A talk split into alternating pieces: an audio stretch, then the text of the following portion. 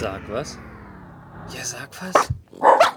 Hallo und herzlich willkommen zu einer neuen Ausgabe von Sag was Geek Talk.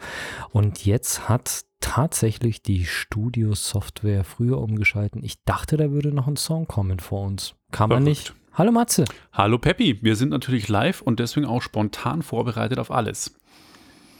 Und wir haben Geek Talk Ausgabe 161 für die Podcast-Hörer. Es läuft auch live im Radio, deswegen äh, haben wir dabei, deswegen das gerade mit dem Umschalten. Das interessiert euch natürlich nicht, weil bei euch geht's los, wenn es losgeht.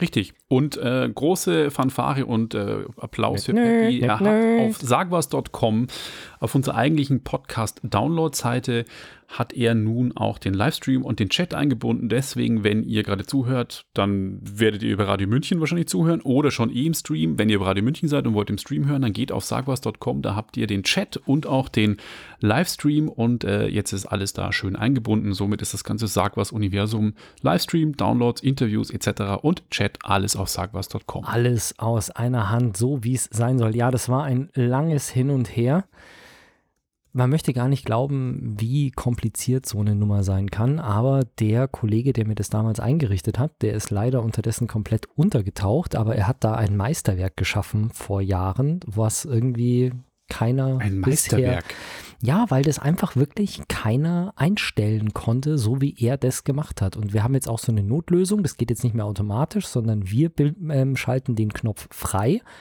das ist für euch jetzt das gleiche, weil ihr seht halt, wenn was da ist, aber es kann sein, dass der Stream noch nicht da ist, wenn der Knopf an ist. Oder andersrum, dass der Stream schon läuft und der Knopf noch nicht da ist.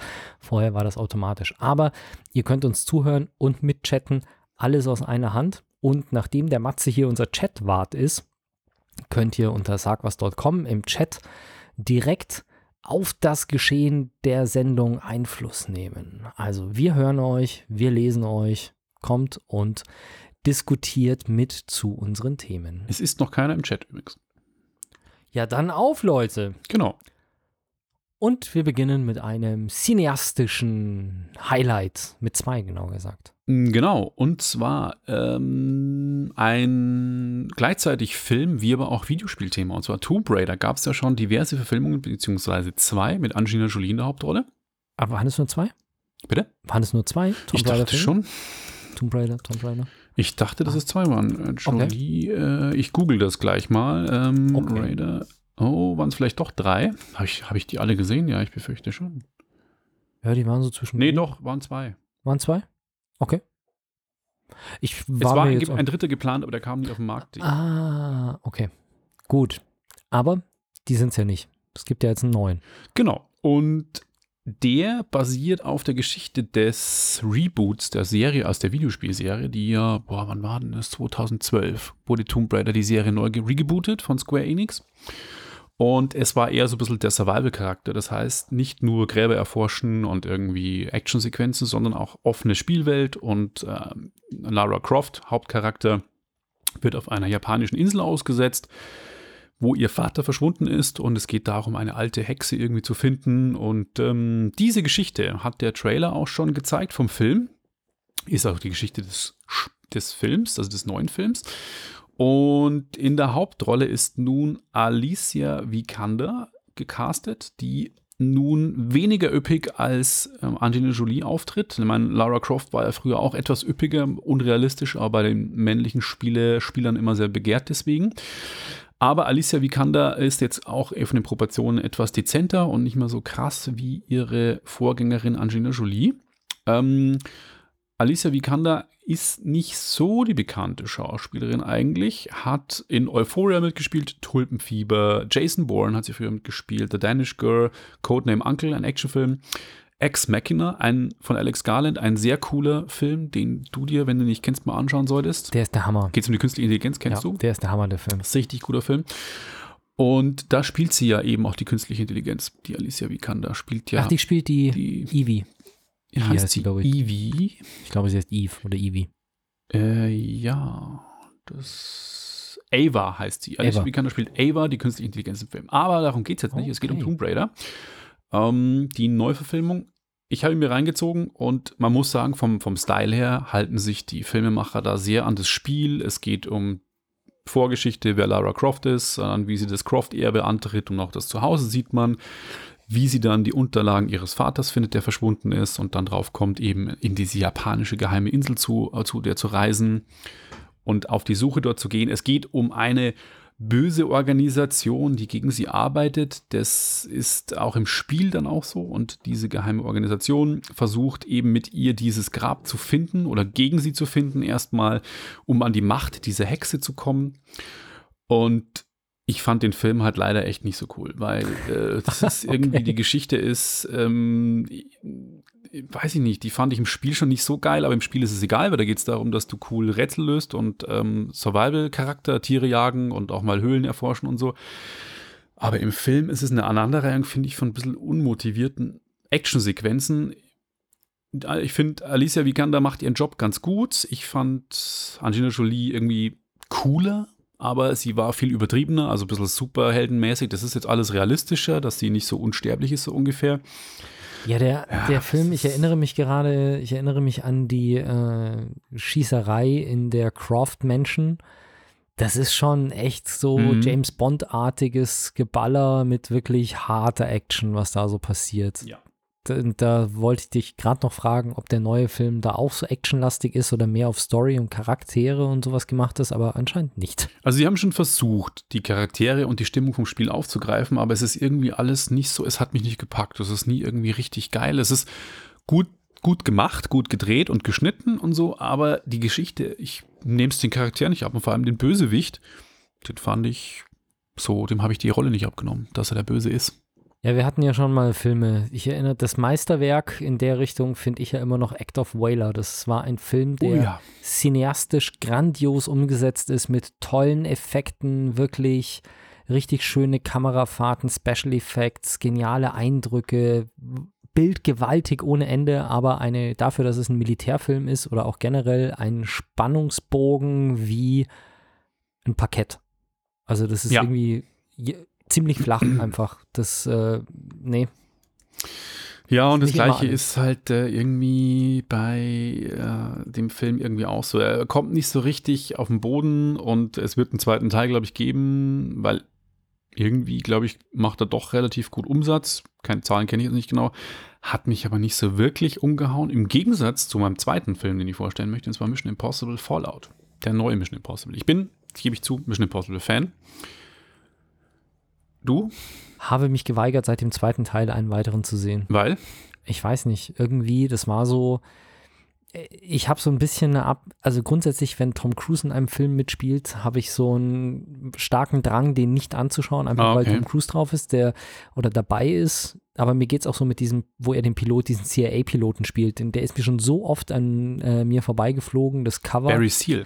Ja, und im Prinzip, ich glaube, der ist gar nicht mal blöd, der Film, und die Story könnte wirklich was hergeben, aber irgendwie ist es immer so, so ja, was ist Tom Cruise? Nee. Es ist schade, weil Tom Cruise hat, man mag über ihn privat denken, ich diese Scientology-Geschichte und wie er sich manchmal verhält, aber ich glaube, die Filme, die er macht, sind wirklich gut, handwerklich und auch von mhm. der Story her. Sie sind schon immer Blockbuster, klar. Barry Seal basiert auf einer wahren Geschichte. Ähm, ich fand Minority Report sensationell, diese Philip K. Dick-Umsetzung. Ja. Ähm, und ich finde auch den neuen Mission Impossible, muss ich sagen, richtig einen geilen Actionfilm. Den geilsten Actionfilm, den ich seit Jahren gesehen habe, weil er ist nicht übertrieben. Er ist nicht so, die anderen Mission Impossible, da waren schon manchmal Szenen dabei, wo du denkst, ja, James Bond-Style, schon krass übertrieben, aber der, bis auf den Schluss, da hauen sie ein bisschen auf die Kacke, aber ansonsten ist der von den Actionsequenzen und von den Stunts her, die er teilweise echt auch selber macht, was echt beeindruckend ist. Also das ist richtig cool, wie er das macht. Ich Kommt es sehr realistisch sagen, und authentisch rüber. Ich habe neulich, äh, wo es um das Thema Selfies vom Piloten ging, mhm. ähm, hat der, der das angesprochen hat, hat auch gezeigt, wie Tom Cruise diesen Stunt in dem Vorgängerteil gab es ja die Szene, wo er außen an diesem Airbu äh, dieser Airbus A400 ja, hängt. Genau. Das ist halt keine CGI, das hat der, das sind keine Special Effects, das hat der wirklich so als Stunt durchgezogen und zwar auch er selbst und kein Stunt-Double oder ja. sowas. Also harte Nummer. Es ist auch in Mission Impossible 2, was für mich einer der geilsten Filme damals war, weil ich John Woo äh, vergöttere, den Regisseur, den hat John Woo auch damals gedreht. Und John Woo hat es auch geschafft, Tom Cruise cool aussehen zu lassen. Nicht der Bubi mit dem Kurzhaarschnitt, den er in Mission Impossible einspielt, der typische Durchschnittsami halt, Ge- Agent. In Teil 2 hat er lange Haare, sieht richtig verwegen und wild mit Lederjacke aus. Und da gibt es am Anfang eine Szene, in Utah gedreht, glaube ich, wo er Freiklettern macht, also Free Soloing, wie man so sagt. Und er springt von einem Felsen auf den nächsten. Und ich habe das Making-of mir angeschaut, mit so Handkameras gedreht aus verschiedenen Perspektiven. Da gibt es kein Seil. Da ist keine Sicherungsseil. Und John Woo hat gesagt, er hat tausend Tote gestorben und hat gesagt, hey, wenn der mir jetzt abstürzt, ist mein Hauptdarsteller tot, weil es so hoch war. Und er hat diesen Sprung tatsächlich gemacht. Und wenn du das siehst, denk Die mal, Szene kenne ich. Krass, den habe ich tatsächlich gesehen. Das ist das, wo er dann oben diese Oakley-Sonnenbrille genau, bekommt, auf und der dann ins Bild wirft. Und Ja, genau. Naja, und äh, zum neuen zu kommen, zu Fallout, ich fand den richtig geil. Er hat äh, nicht so krasse Drehorte. Er spielt in London, er spielt dann auch mal äh, in Kaschmir, in der Region gegen Ende hin. Es geht natürlich wieder um Verschwörung, es geht um CIA viel, es geht um den Mission in, dieses IMF, also die Impossible Mission Force, wo Agent Ethan Hunt quasi der Hauptcharakter ist, also Tom Cruise. Er hat wieder seine Typen um sich rum, Simon Peck, immer so ein bisschen leichter vertrottelte Nerd, Wing Rams, der dicke Schwarze, der immer die ganze Technik bedient. Ähm, Alec Baldwin ist wieder dabei. Er hat einen coolen Gegenspieler und es gibt echt ein paar super geil inszenierte Sequenzen. Dann kommt so mal ein Überfall auf so einen ähm, Gefangenentransport. Wie das gedreht, geschnitten und inszeniert ist, sowas von spannend aufgebaut, wie sich diese Sequenz aufbaut. Ich muss sagen, ich würde den Film allein deswegen nochmal anschauen. Nicht, weil die Handlung so geil ist. Das ist ein Agentenfilm wie gut immer, aber er ist so wahnsinnig cool gemacht mit coolen Sequenzen, cooler Musik und auch coolem Sound, dass ich ihn mir echt nochmal anschauen würde. Was selten vorkommt, dass ich mir Filme zweimal anschaue. Sollte man die fehlt. Vorgänger gesehen haben? Oder? Mm, Äh, tatsächlich geht es um einen Bösewicht, kann man auch sagen, Solomon Lane, der in einem früheren Teil verhaftet worden ist. Aber man kriegt trotzdem, ja, es kommt auch die Geschichte mit seiner Frau, die er ja in Teil 3, glaube ich, heiratet oder Teil 4. Es ist nicht verkehrt, die anderen zu kennen, aber man versteht die Handlung trotzdem, wenn man die anderen nicht Okay. kennt. Weil das war dann auch immer so der Punkt, wo ich bei den neueren gesagt habe, okay, ich habe eins und zwei gesehen, aber das ist ewig her, dann sollte ich mir die nochmal anschauen, dann sollte ich sie mir chronologisch anschauen und dann habe ich irgendwie die Lust verloren. Kann sie denn ein? Ich habe alle auf Blu-ray. Okay. Ja. Gut. So viel dazu ein Kinotipp. Im Gegensatz zu Tomb Raider ist es für mich ein Tipp dieses Jahr. Alles klar. Dann wenden wir uns Gemüse zu. Gemüse. Ja. Karotten, Kopfsalat.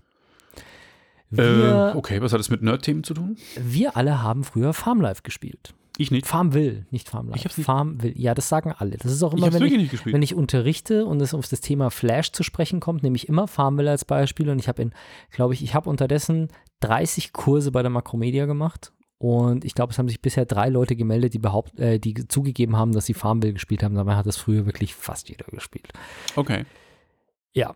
Ähm, also Farmville, ein Spiel, war auf, ausschließlich auf Facebook. Da hatte man so einen kleinen Acker und dann konnte man den Acker immer vergrößern und konnte dann Sachen anbauen. Und das Fiese war, so Erdbeeren haben halt vier Stunden gebraucht, bis sie fertig sind oder sowas.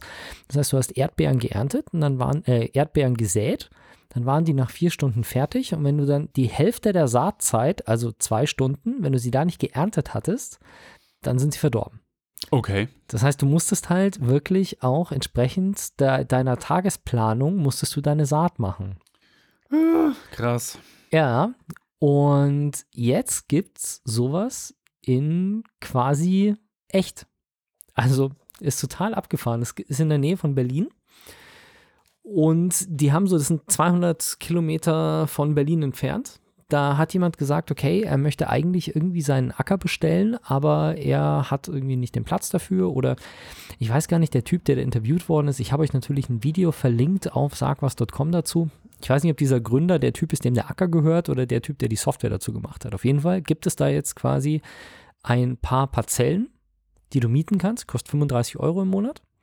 Und dann hast du quasi zu Hause im Browser hast du deine Parzelle und kannst dann sagen, was mit der gemacht werden soll. Also was angebaut werden soll, wann gegossen werden soll und, Und dann so machen weiter das und so Menschen fort. für dich. Und da laufen dann Menschen über dieses Feld und machen das wirklich für dich. Und äh, wenn es halt fertig ist und geerntet werden kann, dann fahren die das Ganze nach Berlin und du kannst es dir dann halt an einer bestimmten Stelle abholen. Das heißt, für Leute, die keinen eigenen Garten haben und halt irgendwo sowas in der Umgebung nicht mieten können oder äh, sowas, oder vielleicht auch nicht die Zeit dazu haben, sich um sowas zu kümmern, ähm, die können da quasi sich eine Parzelle mieten und dann regelmäßig ihr frisches, selbst angebautes, ungedüngtes oder ungespritztes Gemüse sich abholen. Abgefahren. Ja, du, das ist, das ist sowieso ein krasses Thema. Also so Schrebergärten und sowas gibt es ja in München auch, wo die Leute halt irgendwie so eine kleine Hütte stehen haben und dann so ein paar Beete und sowas. Ja, oder halt am Feld. Gibt es ja auch so. Man kann sich Genau, auf Felder mieten. Auf so Parzellen Mhm. an, an Feldern, das gibt es jetzt, also ich kenne sowas äh, in Riem bei der ähm, Grünanlage da, Mhm. bei dem Buga-Gelände. Da gibt es solche Teile, wo du auch einfach so kleine Parzellen mieten kannst. Mhm. Und ich glaube, dass dir das hier hinten in Waldperlach da, wo diese neue Siedlung oder diese neue, diese neue Schrebergartenanlage ist, da gibt es, glaube ich, auch so einzelne Parzellen, die du mieten kannst, wo du halt dann mal eine Saison lang ein Feld hast. So ein kleines, halt irgendwie dreimal zwei Quadratmeter oder sowas, die du dann da bepflanzen kannst. Das Problem ist, solche Schrebergartenanlagen, also so eine Hütte in so einer Schrebergartenanlage, da sind die Wartezeiten in München halt teilweise bei über zehn Jahren. Gell? Ja, das ist einfach Beliebt. krass, Mhm. wie groß da die Nachfrage ist. Ja, aber vielleicht macht dieses Modell aus Berlin ja auch Schule und ist demnächst in anderen großen Städten wie München auch verfügbar, dass jemand dann im Umland einfach was hat und dann könnt ihr aus eurer gemütlichen Wohnung in einem Mehrfamilienhaus ohne Garten gemütlich da Gemüse anbauen und es euch dann einmal im Monat oder alle zwei Wochen irgendwo abholen, je nachdem, was ihr anbaut. Coole Idee. Und von Gemüse kommen wir zu einem Augmented Reality Thema Galore. Das wir beide das wir beide für heute eingetragen haben und über das wir auch schon etliche Male hier gesprochen haben. Immer wenn es was Neues, nichts Neues gab, also es gab ja bisher eigentlich noch nichts. Nö, aber sie haben einen Hype generiert und auch Investorengelder eingesagt. Beeindruckend. Für das, dass es nichts gab. Richtig. Die Rede ist von, Magic Leap. genau, der neuen Augmented Reality Brille. Genau. Das Oder Mixed Reality, da steht Mixed MR. Reality, genau. ähm, das One-Set ist jetzt in einer limitierten Version für 2295 Dollar verfügbar. Man Magic Leap One. Genau, man kann es bestellen und besteht aus dem Mixed Reality Headset, Lightwear, einer kleinen Rechnereinheit, das Light Pack und einem Controller mit Six Degrees of Freedom, das heißt also mit sechs Achsen Freiheit, heißt es geht Gieren, Neigen um die Y-Achse und die X-Achse, also Rotation und Nicken und Rollen, was äh, schon eine große Freiheit bedeutet und eigentlich auch eine ganz anständige Hardware. Möchte ich jetzt nicht genau darauf eingehen, weil das ein bisschen sehr ins Detail geht, aber sieht mir nach einer vernünftigen Hardware aus, die die Brille so hat. Man muss jetzt erstmal dazu sagen, für diejenigen, die da nicht auf, der, auf dem Laufenden sind. Es gibt ja verschiedene Virtual Reality Brillen und auch verschiedene Virtual Reality Brillen. Habe ich jetzt zweimal Virtual gesagt? Nee, Ja. Augmented und Virtual Reality Brillen. Also sowas wie Oculus Rift, HTC Vive als oder PlayStation VR als Virtual Reality Brillen und dann so Sachen wie der, der erste Vorstoß in die Richtung war Google Glass für die Augmented Reality Brillen. Jetzt ab und zu sieht man mal irgendwo in der Presse von Microsoft die HoloLens, also so Brillen, die einem einfach auf das Sichtfeld was drauflegen, aber man das alles noch sieht. Und eigentlich ist es immer so, dass ein Hersteller was auf den Markt bringt und dann erstmal was zeigt und dann kann man sich dann daran abarbeiten. Magic Leap hat es halt komplett anders gemacht. Magic Leap hat gesagt, wir bringen da was Geiles auf den Markt, hat ein paar Showreels gezeigt, also ein paar Videos, wie das Ganze dann am Schluss, aber auch nicht die Hardware, sondern nur wie das Erlebnis sein wird. Also das bekannteste ist dieses Video, wo die ganzen Leute in der Turnhalle sind und man sieht dann auf einmal einen Walfisch aus dem Boden rausspringen und dann wieder so reinplatschen und Wasser spritzt rum. Das, das, Das finde ich nicht das Bekannteste. Ich finde Star Wars am bekannt. häufigsten. Ich finde das mit R2D2 und CR3PO, die im Büro rumlaufen, finde ich am bekanntesten. Weil das Okay. mit zusammen mit Industrial Light and Magic, mit dem Star Wars Hersteller. Ja, ich hatte das andere in der Presse jetzt irgendwie immer mal wieder gesehen. Aber wie dem auch sei, solche Videos, davon sind halt ein paar rausgekommen und sie haben immer gesagt, wir machen das nächste große Ding, wir haben geile Sachen und es ist noch nie da gewesen und so weiter. Was man nie gesehen hat von Magic Leap war auch nur ein Fitzelchen Hardware oder auch Software, die man testen konnte. Es gab hier nur immer diese gerenderten Videos. Ja. Und damit haben die eben einen riesen Hype erzeugt, wie du gesagt hast, so viel Spendengeld, äh, Investoren eingesammelt und so weiter. Und jetzt endlich kam mal nach Jahren des Ankündigens endlich mal was auf den Markt. Oder Oder man kann es jetzt zumindest kaufen. Es ist, glaube ich, ist es schon, kann, ist es schon ausgeliefert worden? Ich glaube nicht. es gibt zumindest genug Leute, die es schon getestet haben. Ah, okay. Also es gibt jetzt Hardware, die man anfassen kann, wenn man zumindest zur ausgewählten Tech-Presse gehört, dann ähm, darf man das und kann das und es gibt jetzt wohl äh, zumindest mal was zu bestellen. Also es gibt, es existiert jetzt Hardware. Das haben sie ja vorher noch nicht gezeigt gehabt, dass sie überhaupt irgendein Stück Hardware haben. Was sie ja auch immer groß angekündigt haben, ist, sie würden die, das Bild auf die Netzhaut projizieren. Das hat sich als nicht wirklich so äh, bestätigt, weil die Technologie anders funktioniert. Das heißt, es ist nicht filmbar, das ist wirklich ähm, nicht abfilmbar durch die Brille, wie man manchmal Virtual Reality vielleicht eine Kamera hinter die Brille halten könnte und es abfilmen kann. Aber die Bildinhalte werden, Bildinhalte werden nicht auf magische Art und Weise direkt ins menschliche Sehzentrum gebeamt, ähm, sondern es ist eine Art Wellenleiter-Display. Da will ich jetzt nicht genau ins Detail gehen, weil ich mich da auch selber nicht genug auskenne. Das funktioniert ein bisschen, wie es eben auch die Google ähm, Glass äh, gemacht hat mit irgendwelchen holographischen Geschichten. Da kann man sich reinlesen, wenn man möchte. Da gibt es Waveguides, äh, Anleitungen im Internet, wie diese Displays funktionieren. Auf jeden Fall ist es nicht direkt auf die Netzhaut projiziert oder so. Und äh, Consumer-Version gibt es zwar auch noch keinen Termin. Habe ich Nee. so gelesen. Und Wie eigentlich schon bei, Entschuldigung, bei der HoloLens auch. Da gibt es ja auch keine Consumer-Version im Moment. Das nicht, aber Microsoft hat ja jetzt ähm, angekündigt, dass sie, ich glaube, die, die Version, die momentan auf dem Markt ist von der HoloLens, ist die zweite, glaube ich. Das ist die, mit der, Entwi- mit der Mhm. gerade die Entwickler spielen. Und Mhm. eigentlich war bei Microsoft geplant, noch eine dritte Developer-Version rauszubringen. Und das hat Microsoft offiziell gekillt. Also Microsoft wird keine dritte Developer-Version mehr rausbringen, sondern die werden direkt in den Markt starten jetzt mit ähm, der HoloLens für Consumer. Und wenn mich nicht alles täuscht, ist das sogar schon für 2019 oder 2020 angekündigt. Da sind wir mal Es gespannt. ist noch nicht ähm, sichtbar oder es, es gibt noch kein Exemplar, das man sich anschauen kann, aber Microsoft hat schon ganz, hat schon die Roadmap geändert, dies, dahingehend, dass sie schneller auf den Markt kommen wollen. Und das ist jetzt nochmal so ein Problem, was Magic Leap hat.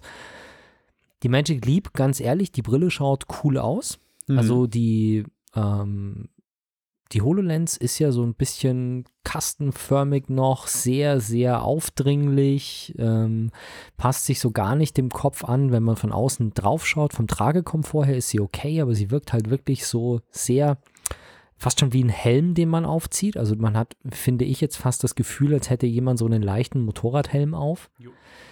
Die Magic Leap ist da anders. Die schaut aus wie so eine Steampunk-Brille, also so ein bisschen martialisch, wie mit so einer metallenen Oberfläche und man hat im Prinzip wie so eine alte Pilotenbrille, wo man so zwei so runde Gläser hat, die direkt auf äh, ums Auge rum aufsitzen und halt vorne so runde Gläser hat. Und das, das Ganze, finde ich, hat schon einen, es ist immer noch sehr auffällig, aber es schaut halt aus wie eine auffällige, coole, stylische Brille, wie so eine Fliegerbrille, Pilotenbrille, eben so eine alte. Und nicht so krass wie so ein Cyber-Roboter, sonst irgendwas Dingens. Interessant ist, The Verge, das Magazin, die die Brille, also die Holo, nicht, Entschuldigung, die Magic Leap. Magic? Leap jetzt schon getestet haben, die sprechen von einem Sichtfeld von 50 ähm, Grad diagonal. Das ist mehr als bei der Microsoft HoloLens, aber da haben wir ja selber schon getestet. Da merkt man halt schon, dass das Sichtfeld sehr eingeschränkt ist. Das heißt, man bekommt relativ schnell mit dem Auge aus dem Bereich raus, was, was angezeigt wird, was natürlich dann die Immersion oder das Gefühl reduziert. Das ist jetzt bei Magic Leap zwar besser, aber halt auch noch nicht. Also da Genau, das ist fehlt der, noch viel Technologie. Das ist genau das Problem an der Magic Leap meiner Meinung nach. Und das ist auch das, was man so. Ich habe euch mal ähm, einen Artikel verlinkt auf sagwas.com in den Show Notes, der sammelt so die Berichte der US-Presse. Also für die, die Leute, die es getestet haben, was die darüber sagen. Und es ist wirklich ein Problem bei der Geschichte. Die Magic Leap an sich ist ein cooles Teil und hätte echt für einen Haufen Wows und Ohs gesorgt, wäre sie vor drei Jahren rausgekommen. Ja, genau. Also das Problem ist halt, sie hat nicht, also man muss es wirklich in Relation stellen. Sie hat nicht 50 Grad diagonale Blickfeld, sondern sie hat nur 50 Grad diagonales Blickfeld. Es ist mehr als bei der HoloLens, aber die Developer-Version der HoloLens, ich weiß gar nicht, wie lange es her ist, dass wir die getestet haben. Und da das war war das Ding schon. Ende 2016. Ja, das Ding, wir, also wir haben die schon vor eineinhalb Jahren getestet, weil eine Firma in München hier die hatte und die für die schon entwickelt hat. Also die HoloLens von Microsoft ist seit zwei Jahren auf dem Markt und hat halt, was wird die haben? Vielleicht 40 oder 45 Grad äh, Diagonale im Blick. Ich glaube ja. Und jetzt kommt Magic Leap nach diesem riesen Hype, den die gemacht haben und wie geil sie sind und wie toll sie sind und wie super und kommen mit einer Developer-Version raus, die halt 50 Grad hat. Das ist erbärmlich. Also es ist, es ist einfach peinlich, jetzt mit sowas auf den Markt zu kommen, was und das als das, den heißen Scheiß, den sie angekündigt haben, bringen sie jetzt was auf den Markt, was ein bisschen besser ist als die Entwicklerversion von einer anderen Firma, die aber schon zwei Jahre auf dem Markt ist. Ja. Das ist, ich weiß nicht, was da, ähm, ob das nicht ihnen nochmal ordentlich auf die Füße fällt. Das Coole an der Magic Leap ist die Tatsache, dass eben du nicht angeschlossen bist an einen Computer, sondern dass diese Recheneinheit wie so ein kleiner Puck, äh, die klippst du dir an den Gürtel.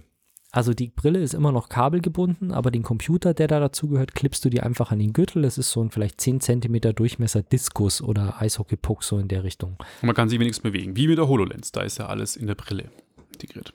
Ah, war die nicht kabelgebunden? Nein, da ist alles in die Ah, Brille integriert. Da ach so, ist die komplette okay. Hardware in der Brille.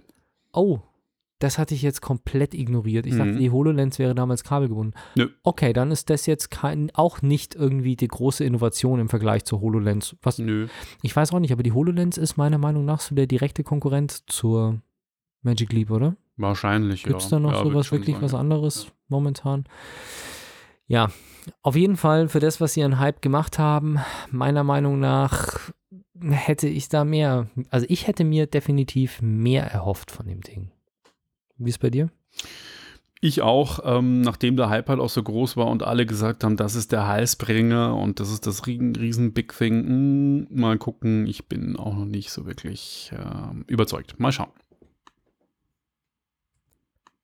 Wir bleiben beim Thema Augmented Reality Brillen und kommen zur Rückkehr der Glassholes. Was sind denn Glassholes? Erinnerst du dich nicht?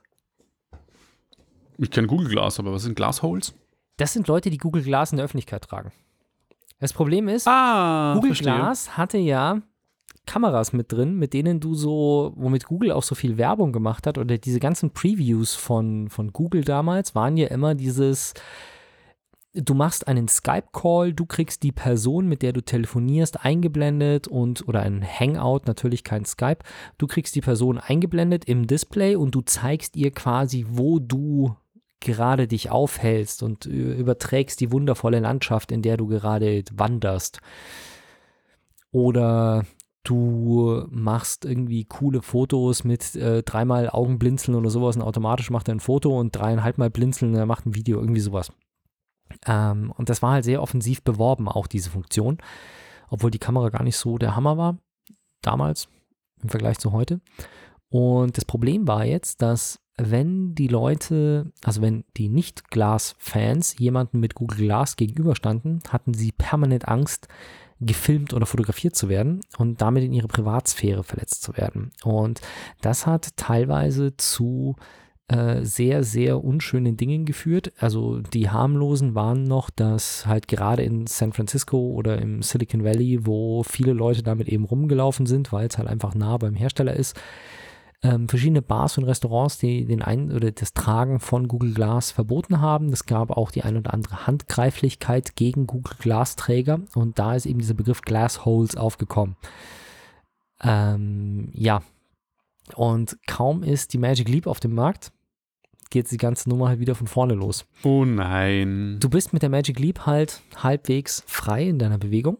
Und damit sind eben verschiedene Leute auch schon zum Ausprobieren, zum Beispiel in ein Einkaufszentrum gelaufen. Und äh, ganz konkret äh, gab es da wohl schon ein Handgemenge, weil eine Augmented Reality Brille braucht halt Kameras außen. Und die sind sowohl bei der HoloLens als auch bei der Magic Leap wohl nicht dafür da, um Fotos und Videos von deiner Umgebung zu machen, sondern die werden einfach benötigt, damit die Sensoren oder als Sensoren um etwas dort hin zu projizieren. Also ich trage so eine Augmented Reality Brille und dann sage ich, ich möchte jetzt ein YouTube-Video gucken, dann öffnet sich vor meinen Augen so ein kleines YouTube-Fenster, das nehme ich, ziehe es vor mir groß, hänge es an die Wand und es bleibt da. Ich nehme meine Excel-Tabelle, die lege ich auf den Schreibtisch und hänge mir ein YouTube-Video an die Wand. Und wenn ich mich dann umdrehe, dann ist das Video halt weg, weil es nicht mehr in meinem Sichtfeld ist. Und um zu sehen, was mein Sichtfeld ist und wo was jetzt platziert ist, braucht diese Brille natürlich Kameras. Ja, klar. Und logisch. das wurde natürlich fälschlicherweise so aufgefasst, als, oh, da rennt wieder einer mit so einer blöden Brille rum und filmt jetzt alles und meine Privatsphäre und, und böse und schlimm.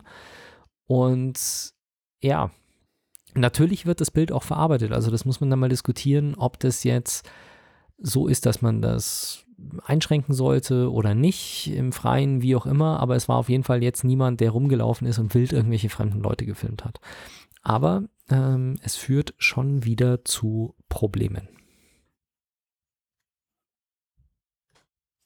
Zu keinen Problemen führt unsere musikalische Pause nämlich jetzt und zwar Cypress Hill. Mein erstes Hip-Hop-Konzert, ich glaube 1996 oder 97 war Cypress Hill zum Album Cypress Hill 4 damals und da bin ich extra, da habe ich noch in Regensburg gewohnt und bin mit zwei Kumpels in einer Nacht- und Nebelaktion in der, unter der Woche obwohl ich noch Schüler war damals, ähm, Wow. nach München gefahren, ins Kolosseum. Das ist Schlimmer gibt. Finger. Ja, äh, im Kunstpark Ost gab es damals das Kolosseum und da sind die Jungs von Cypress Hill aufgetreten. Und es war quasi mein erstes Hip-Hop-Konzert, war ziemlich geil, auch deswegen, weil es das erste eben war. Ähm, cool war damals auch, dass die Soundanlage ausgefallen ist kurzzeitig und Be Real, der Rapper von Cypress Hill, ziemlich cooler Typ, dann einfach gesagt hat, hey, okay, jetzt haben wir keinen Ton, hat sich dann zwei Trommeln geschnappt, ist auf die Box hochgeklettert und hat dann angefangen, auf dieser Box zu trommeln und eine richtig geile Trommelshow abgeliefert, bis die Techniker die Box und die Soundanlage wieder repariert haben, fand ich echt ziemlich cool improvisiert und echt eine coole Alles Action. klar. Ähm, Be Real ist sowieso cooler Typ, auch wenn er vielleicht ein bisschen viel Cannabis konsumiert, aber das sind sie ja dafür, dass sie äh, das legalisieren. Unter anderem mit Hits from the Bong, mit Liedern, wo sie das quasi so sagen. Und äh, die letzten Alben fand ich nicht mehr so gut, aber im, am 28. September kommt ein neues Album und zwar Elephants on Acid, also geht wieder um Drogen wahrscheinlich. Ähm, sie verherrlichen keine Drogen, also das muss man auch mal dazu sagen. Äh, der erste Song, ähm, Band of Gypsies, mit einem hohen, äh, ich sagen, arabischen Einfluss. Ähm, da Mhm, ist ja ich auch habe so die- vorher kurz reingehört, das Cannabis. klang sehr arabisch. ja, ist auch in Ägypten gedreht, das Video. Und ähm, wir hören es uns mal an. Die Jungs kommen auch nach München auf Tour, aber dazu dann später nach dem Lied.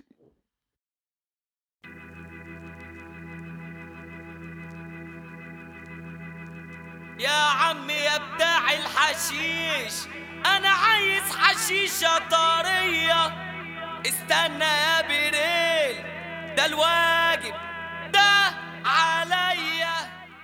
und das war Band of Gypsies vom neuen Cypress Hill Album. 28. September kommt's raus. Die Jungs kommen auf Deutschland-Tour. Ich werde, denke ich, hinschauen am 10.12. am Montag ins, ins Zenit in Freimann.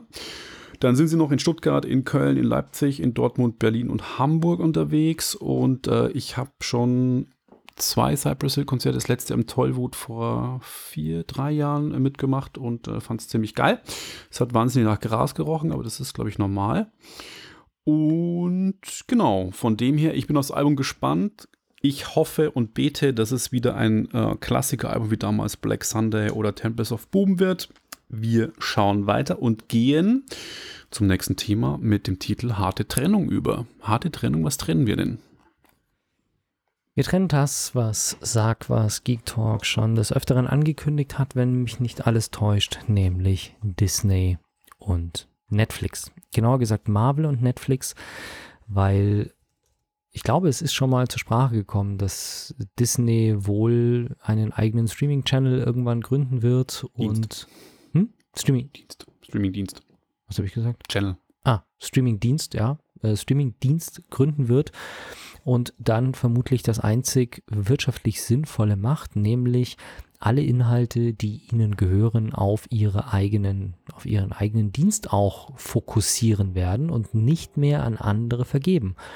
Und da zählen halt zum einen die neuen Star Wars Teile dazu, zum, oder? Ja.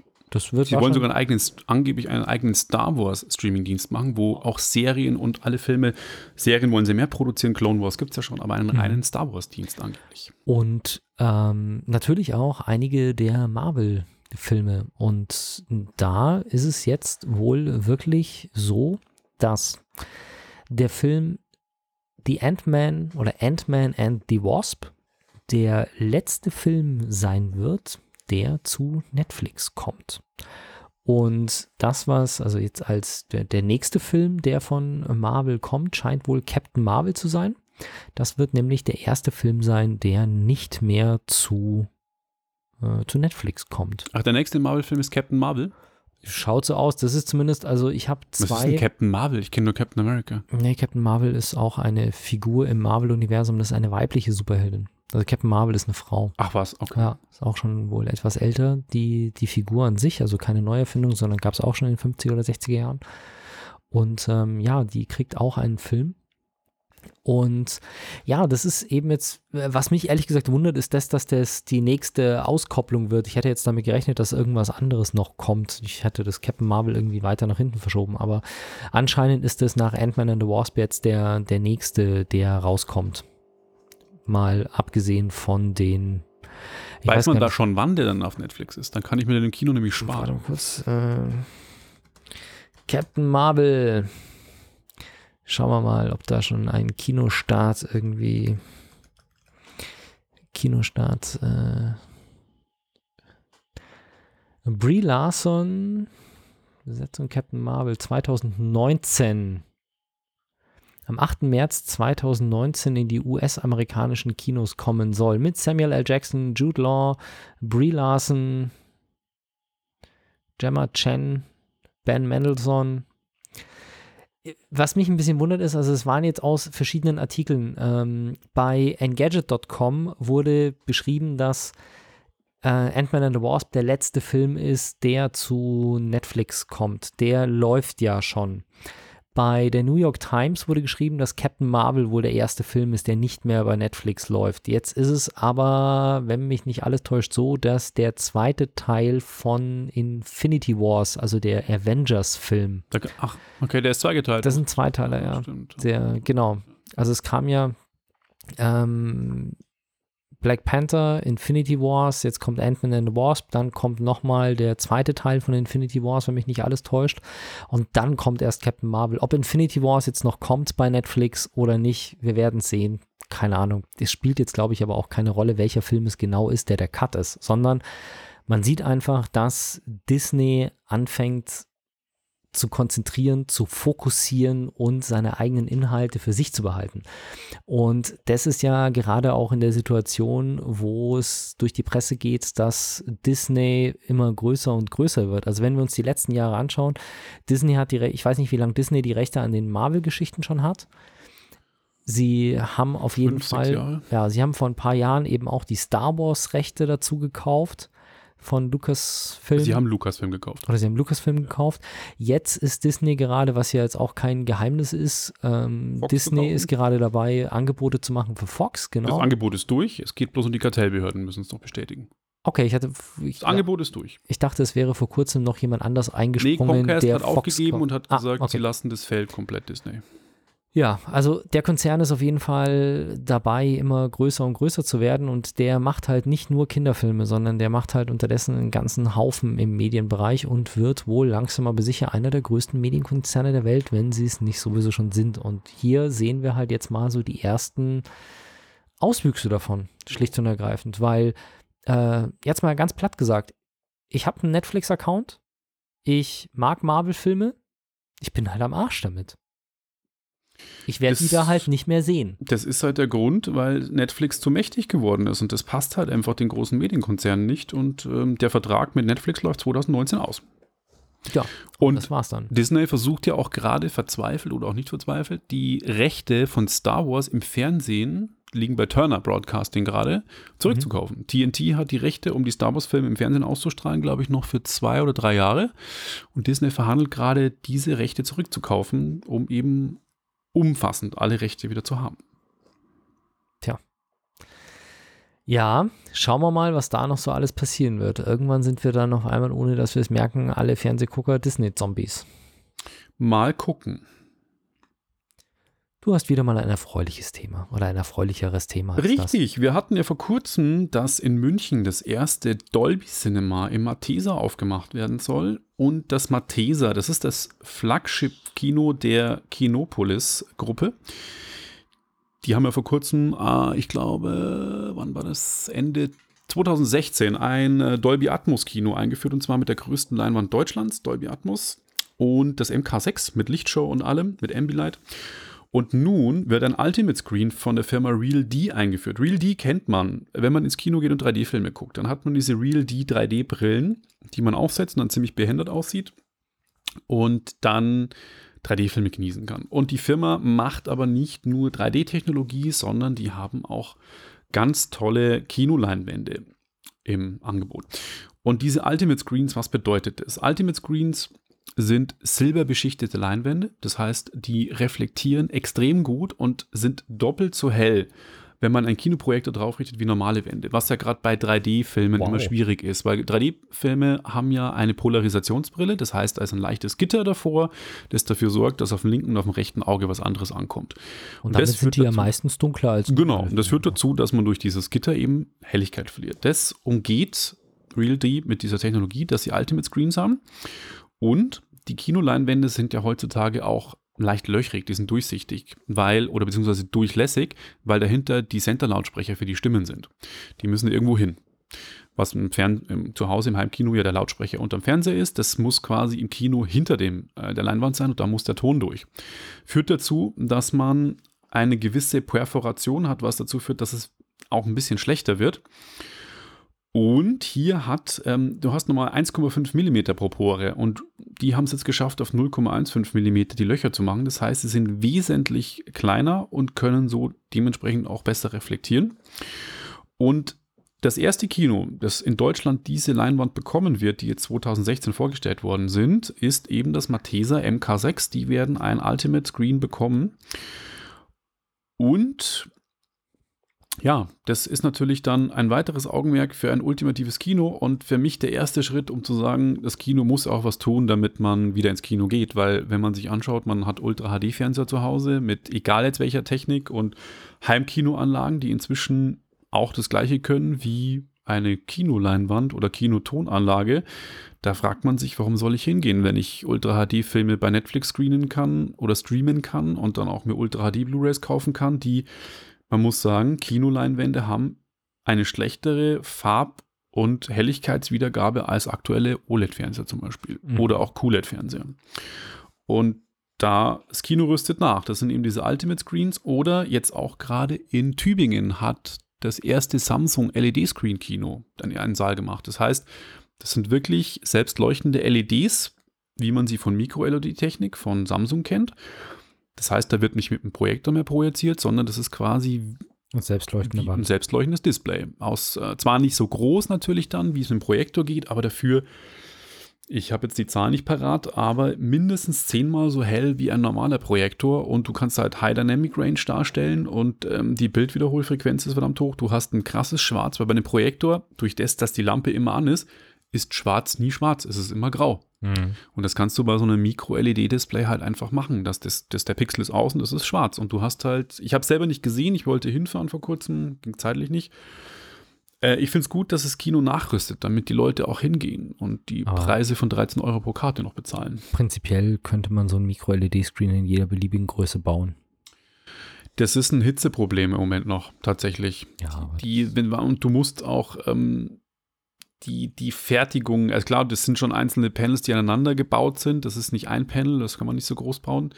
Aber es scheint schon noch da technische Einschränkungen irgendwie zu geben.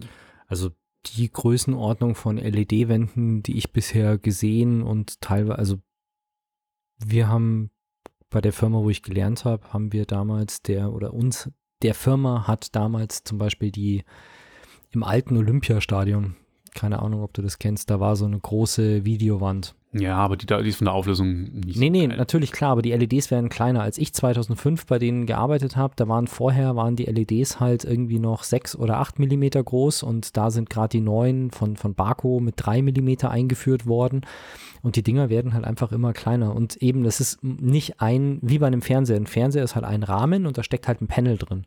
Aber durch das, dass diese LED-Wände eben modular aufgebaut sind, also das sind halt jeweils 30 mal 30 Zentimeter und damit kannst du halt vertikal und horizontal im Prinzip so viele aneinander stecken, wie du willst. Solange du die eben hinten gekühlt bekommst, sollte das kein Problem sein, dass die Dinger sehr schnell sehr, sehr groß werden können. Mhm. Und schau dir, ich bin mir auch fast sicher, dass Samsung letztes Jahr schon eine komplette LED-Bühne hatte. Bei der, äh, bei der Vorstellung des Galaxy S9 und des Note 8. Das war ja wahrscheinlich dieses Display, das haben sie ja letztes Jahr auf der CinemaCon vorgestellt. Und- Und es besteht aus 96 Einzelmodulen. Ja, und nee, nein, nein, kennst du die Vorstellung von dem Samsung Galaxy S9? Das ist eine, eine wirklich eine Bühne, die gefühlt zwischen 80 und 100 Quadratmetern hat und Mhm. an der Bühne die gesamte Rückwand in einer Höhe von vielleicht 5 oder 6 Metern auf einer Länge von 12 bis 15 Metern und das auch noch im 90-Grad-Winkel gebogen, ist eine fette LED-Wand. Also mit Sicherheit nicht in der feinen Auflösung, die du fürs Kino haben willst, aber einfach ein riesiges LED-Ding, was den Leuten da entgegenstrahlt und von der Auflösung her wohl schon auch so gut, dass du dir darauf gemütlich Videos anschauen kannst. Also das. Ja, ja, das, ich, ich Ja. kenne jetzt das äh, so nicht. Also das, die, das Cinema LED Screen, der hat äh, 10,3 mal 5,4 Meter. Das sind also knapp über 50 Quadratmeter ja, an Screen. schon ordentlich. Mit einer Auflösung halt von 4K, 4096 und zwar Kino 4K, nicht das, was man zu Hause hat, 4096 mal 2160 und besteht aus 96 Einzelmodulen. Das ist ja Mit schon einer Leuchtkraft von 500 Nits. Das ist ähm, ungefähr das, was momentan aktuelle OLED-Fernseher bringen. LED-Fernseher sind inzwischen schon High-End 2000 Nits an Beleuchtung, aber man darf nicht vergessen, die haben halt auch nicht diese, diese Größe und eine Lebensdauer von elf Jahren ist angegeben, was eigentlich auch für den Dauereinsatz von LED-Screens schon, muss ich sagen, ziemlich beeindruckend ist. Und im Kino ist es meistens auch dunkler, als man es Genau. zu Hause hat. Also deswegen ist natürlich die, muss es nicht ganz so viel Licht machen, wie man es vielleicht zu Hause gerne hätte. Das klingt schon äußerst amtlich. Aber zu dem Real D Ultimate Screen, Ja, schon geil für Kinogänger hier in München, ne? was hier aufgefahren wird. Ja, anscheinend ist ja auch der zahlungskräftige Kunde.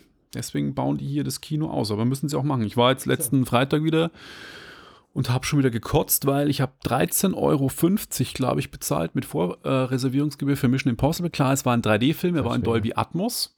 Aber ich bin halt mal wieder ohne Schmarrn geschmeidige 20 Minuten in der Kassenschlange gestanden, weil ich nur reserviert hatte, nicht gekauft. Ich konnte es nicht nachträglich noch kaufen, obwohl ich reserviert hatte. Und das war schon wieder so ein Downbringer, wo ich gesagt habe, hey, ich bestelle mir die Ultra HD Disc aus USA, die kostet mir 35 Euro und dann habe ich auch Dolby Atmos Sound zu Hause, wenn ich die Anlage habe. Also das hat mich schon wieder mega angekotzt. Naja, da muss einiges passieren, was die Experience Ja. des Kaufens und der Schlange stehen an der Popcorn-Schlange. Das ist einfach nervig. Ich habe letztes Mal die falschen Tickets gekauft. Wie hast du denn das gemacht? Keine Ahnung. Wir sind am Automaten gestanden, haben uns da so durchgeklickt und am Schluss denke ich mir, hm, das war jetzt aber teuer für einen Film. Also so irgendwie für zwei Personen 27 Euro für Deadpool 2 in 2D, ist schon heftig. Und dann habe ich drauf geschaut und war tatsächlich äh, solo. Oh, und da bist du in Solo gegangen, oder? Nee, wir haben- konnten die Tickets dann glücklicherweise umtauschen. Ja, krass. Naja.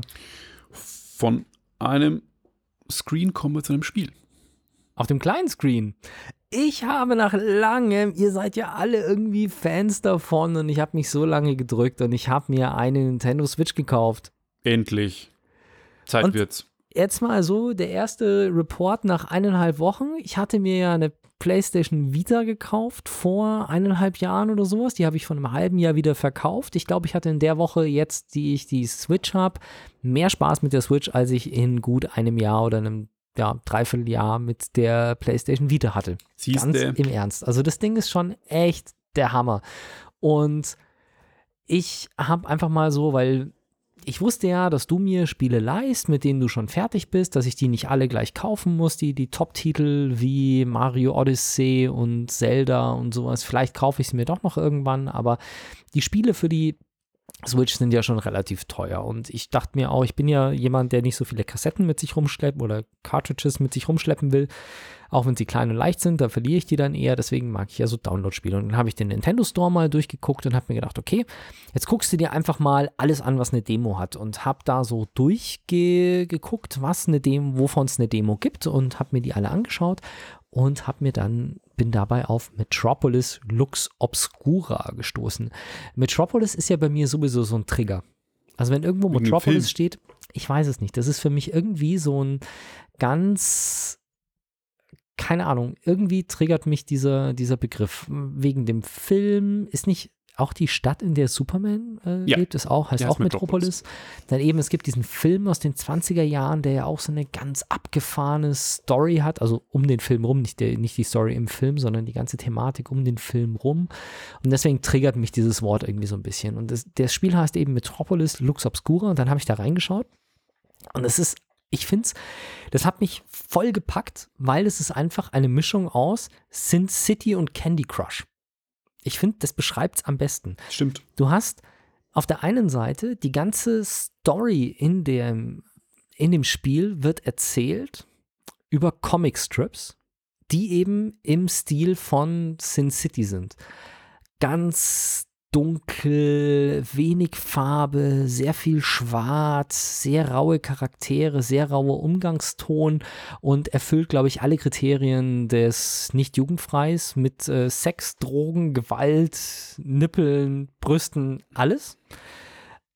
Und wenn man dann jemanden trifft, was tatsächlich regelmäßig passiert, dass einen jemand verprügeln will, dann kämpft man gegen den mit so einem, ich weiß nicht, gibt es dafür einen Begriff, wie diese Spiele heißen? Es ist für mich ist es wie Candy Crush. Man hat also quasi ein Feld vor sich, wo ganz viele verschiedene, ähm, ja, so Chips oder Münzen drin liegen und man muss die so kombinieren. Also man darf immer eine auswählen und die sowohl vertikal als auch horizontal verschieben, aber nicht diagonal. Und da muss man halt Kombinationen bilden mit drei oder vier oder fünf oder mehr, je nachdem, wie man es schafft. Und sobald man drei zusammen hat, fallen die quasi weg und führen eine Aktion aus. Also wenn ich drei Stiefel äh, zusammenbringe, dann trete ich den anderen halt und ziehe ihm damit Lebenspunkte ab. Und ich kann meinen, meine Wut steigern mit Symbolen, ich kann meine Energie wieder auffüllen und ich kann eben den anderen treten. Und es wird halt dann teilweise richtig interessant, wenn man dann so Kombinationen baut, dass man halt dann auf einmal irgendwie anstatt nur drei, fünf zusammenbringt, aber wenn man taktisch klug verschiebt,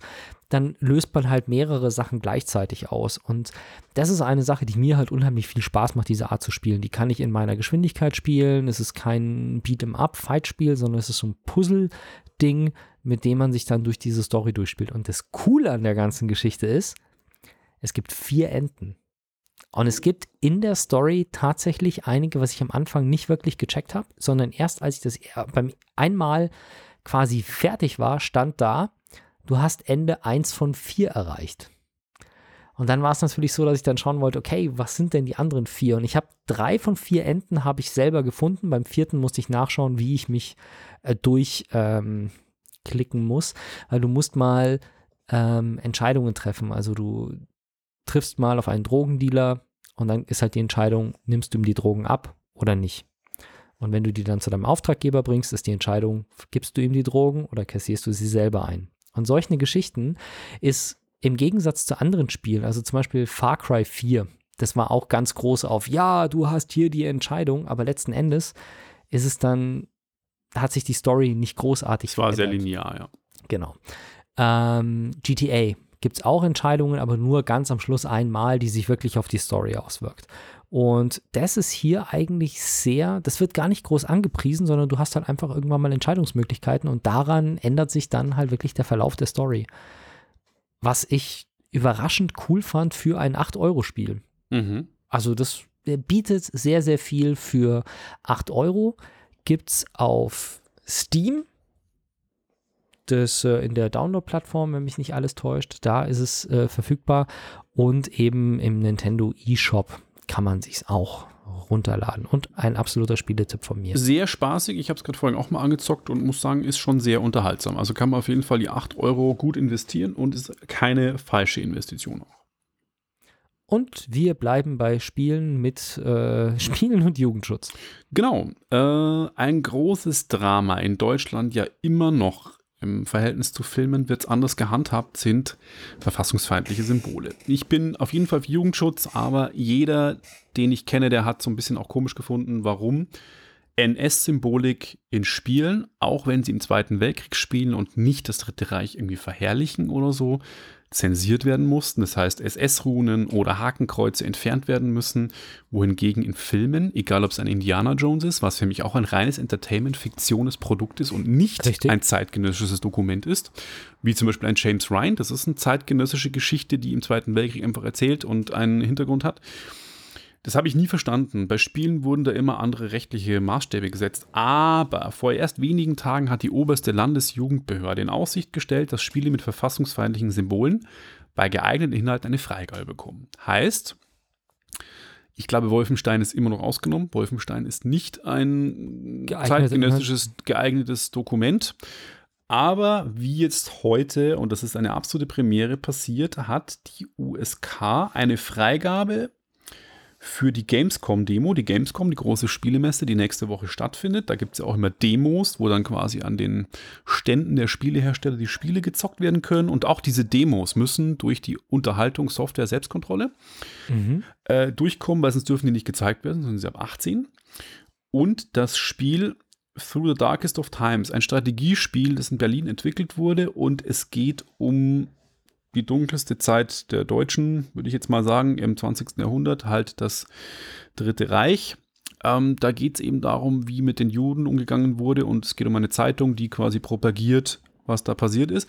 Und diese Demo darf auf der Gamescom nächste Woche mit SS-Runen und Hakenkreuzen gezeigt werden. Und das ist echt ein Prä Präzedenzfall für alle weiteren Spiele, die jetzt noch kommen mögen, die in dieser Zeit spielen. Medal of Honor wäre auch zum Beispiel. Zum Beispiel ist kein Wolfenstein Science-Fiction-Nazi-Zombie-Spiel, sondern ist ein Zweiter Weltkriegs-Shooter zwar, aber ist im Prinzip auch nichts anderes als James Ryan. Und hier könnte man quasi dann, es ist halt albern, wenn man als amerikanischer GI gegen dann auf einmal fiktive Leute ähm, kämpft, wo man genau weiß, es sind eigentlich Nazi-Soldaten, die dann rote Ritterkreuze drauf haben und statt, wo man genau weiß, eigentlich gehört dann Hakenkreuze. Und das ist halt immer ein bisschen albern und es verherrlicht ja überhaupt nichts, sondern es ist einfach nur realistisch irgendwo. Und das finde ich cool, dass es endlich mal jetzt so das Medium Videospiele auf das Medium Filme, Bücher und ja, Ja. diese Medien stellt. Was meinst du, wie es mir damals gegangen ist, als ich das erste Mal eine deutsche Version von Half-Life gespielt habe?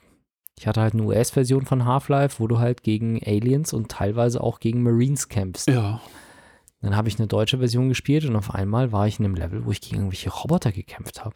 Bis ich dann irgendwann gecheckt habe, dass in der deutschen Version die Marines allen Ernstes durch Roboter ersetzt worden sind. Das ist aber eher eine Jugendschutzfrage halt, also eine Gewaltfrage, dass Ja. du nicht Menschen tötest. Da geht es jetzt nicht Ja. um Verfassung. Die, Nee, nee, das Die Gewaltfrage ist ja eh die letzten Jahre eigentlich schon relativ easy geworden. Was Mhm. früher alles indiziert worden ist, ist ja jetzt inzwischen USK 18 fertig. Es werden ja Spiele nur noch ganz, ganz selten, dass die überhaupt nicht mehr freigegeben werden, indiziert werden oder beschlagnahmt sogar.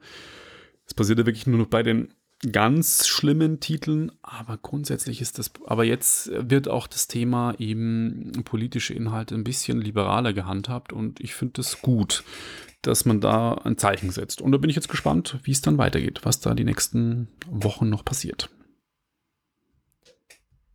Ja, und zu guter Letzt bin ich gespannt, wie es bei mir weitergeht mit, Ich bin auch gespannt. mit dem Thema Telefon. Ich hatte ja, eigentlich wäre ich wieder zum iPhone gewechselt. Dann hat 1 und 1 mir freundlicherweise meine Subventionsmöglichkeiten im Vertrag so weit runtergeschraubt, dass ich überhaupt kein aktuelles Telefon mehr kaufen konnte. Deswegen habe ich mir im März diesen Jahres ein Samsung Galaxy S8 geholt, also das Vorgängermodell. Da war das S9 schon auf dem Markt. Ich habe geschwankt zwischen, kaufe ich ein OnePlus 6 oder ein Galaxy S8. und habe mir gedacht, gut, ein Top-Smartphone aus dem Vorjahr wird es tun. Ich bin nach meinem Note 3, das war mein letztes Samsung, bin ich wieder geheilt von Samsung. Echt? Kein Witz. Erstens, ich meine, hey, das ist eines der Top-Smartphones aus dem letzten Jahr. Das Ding ist langsam, das ruckelt, das ist nervig. Also gerade, Das S8 ich habe hier ja diese Original. ist doch sicher wieder so ein Octa-Core-Prozessor ja, drin, ich habe ja hier diese Original Samsung Aufstecktastatur. Ja. Und wenn ich die drauf habe und ich mache den Facebook Messenger auf, weil mir jemand geschrieben hat, dann kannst du in Zeitlupe zuschauen, wie dieses Chatfenster aufgeht. Der Wechsel von App zu App, solche Geschichten. Und dann auch einfach so, so völlige Dummheiten einfach. Ich hatte, weißt du, ich hatte vorher ein, das OnePlus 3, das ist drei Jahre alt. Mhm. Zwei. Das Telefon hat einfach einen Taschenmodus. Wenn ich das Telefon in der Tasche habe, geht das Display nicht an und verstellt mir nicht meine Musik oder legt meine Anrufe auf. Das Galaxy S8 macht das. Ich habe Bluetooth-Kopfhörer auf. Wie, wie macht es denn das? Du steckst Ich es in mein die Tasche und Telefon dann in ist der das Touchscreen Hosentasche. an, oder was? Ich habe mein Telefon in der Hosentasche.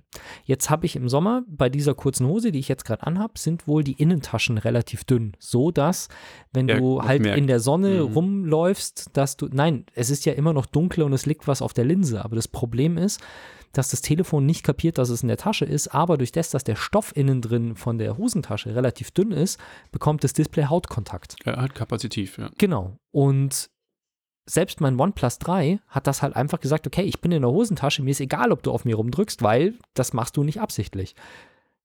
Wenn ich mit dem Galaxy S8 äh, per Bluetooth-Kopfhörer ein Gespräch annehme und ich habe das Telefon in der Hosentasche, gerade vorgestern hat das Telefon meinen Anruf wieder aufgelegt. Heute Morgen laufe ich ins Büro und habe halt irgendwie fünfmal, dass mein, ähm, meine Musik bzw. mein Podcast springt, weil ähm, das Display sich eingebildet hat, es hat jetzt einen Tab auf den Vorspulen-Button bekommen und springt halt dann einfach 30 Sekunden nach vorne. Und das sind halt Nervigkeiten, dass das Ding so teilweise so hakelig und ruckelig ist und auf der anderen Seite, dass das irgendwie mit dem in der Tasche total nervig ist. Keine Ahnung. Also ich habe für mich beschlossen, schauen wir mal, ob ich es dann wirklich mache, aber nachdem das OnePlus 6 so genial gute Kritiken bekommen hat und ich gerade einen größeren YouTuber gesehen habe, der gesagt hat, er stellt jetzt, obwohl es die bessere Kamera hat, sogar sein Pixel 2 an, äh, zurück und nimmt nur noch das OnePlus, weil es kontinuierlich durchgehend schnell ist, egal wie oft man es benutzt. Ähm, warte ich jetzt wahrscheinlich, ich hoffe, dass im Herbst ein OnePlus 6 kommt und werde dann. Ist das nicht schon OnePlus- angekündigt? 6T, Entschuldigung. Das OnePlus 6 ist auf dem Markt Ja. und das OnePlus 6T wird spekuliert und wenn man sich die Veröffentlichungszyklen anschaut, wird bestimmt im Oktober oder November ein, ein 6T oder ein 7 auf den Markt kommen und da werde ich dann zuschlagen. Und Pixel wieder. 3 nicht. Da kommt der angeblich auch raus. Das kommt dann da auch raus, aber ich finde eigentlich die OnePlus-Telefone, ich hatte das Zweier, das war somit das schlechteste OnePlus-Gerät. Also alle, die das Einser hatten, sag, haben gesagt, das Zweier ist scheiße. Ich fand das Zweier schon besser als alles andere, was ich davor hatte. Ich habe mir das Dreier geholt und das Dreier war super und wollte dann halt mal wieder was Neues und habe dann auf das Galaxy S8 und ähm, gerade, dass ich nicht zurückwechsle auf das Dreier. Und iPhone kommt nicht hinter aus. Es ist einfach, ich kaufe mir ungern Telefone zum vollen Preis und ähm, also voller Preis, okay, das OnePlus kaufe ich auch zum vollen Preis, aber das OnePlus kostet halt in der Top-Ausstattung die Hälfte von dem, was das iPhone X in der Grundausstattung kostet. Deswegen ist es mir einfach, ist mir für ein Handy einfach zu viel Geld. Und ich verkaufe meine Handys normalerweise nicht, sondern ich hebe die auf und gebe die innerhalb der Familie weiter und mir dann irgendwie alle ein oder zwei Jahre ein neues Handy zu kaufen, da ist halt echt ein Unterschied, ob du das, ob das Telefon 600 Euro kostet oder 1300 Euro, weil das, nee. Ich könnte dir mein äh, iPhone X äh, verkaufen. Aber das besprechen Wenn wir du auch. dir mal. das Neue holst, ne? Ja. Genau. Gut. Ich würde sagen, wir sind durch. Wir verschonen euch, also die Live-Hörer zumindest, mit dem Abspann. Ihr im Podcast kriegt den Abspann. Ihr habt nämlich gar nicht mitbekommen, dass wir ein äh, musikalisches oder ein Livestreaming, äh, ein, ein Problem mit dem Sound im Livestream hatten. Und sagen danke für eure Aufmerksamkeit. Und sagen Servus bis zum nächsten Mal, Anfang September. Ciao, ciao.